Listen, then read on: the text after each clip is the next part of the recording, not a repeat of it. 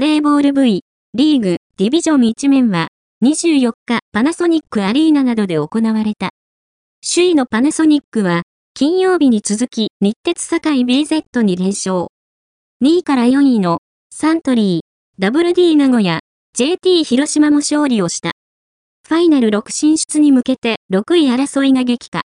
6位の東レが敗戦し、7位の東京 GB が j テクトに勝利をしたが詰まった。25日は4試合が行われる。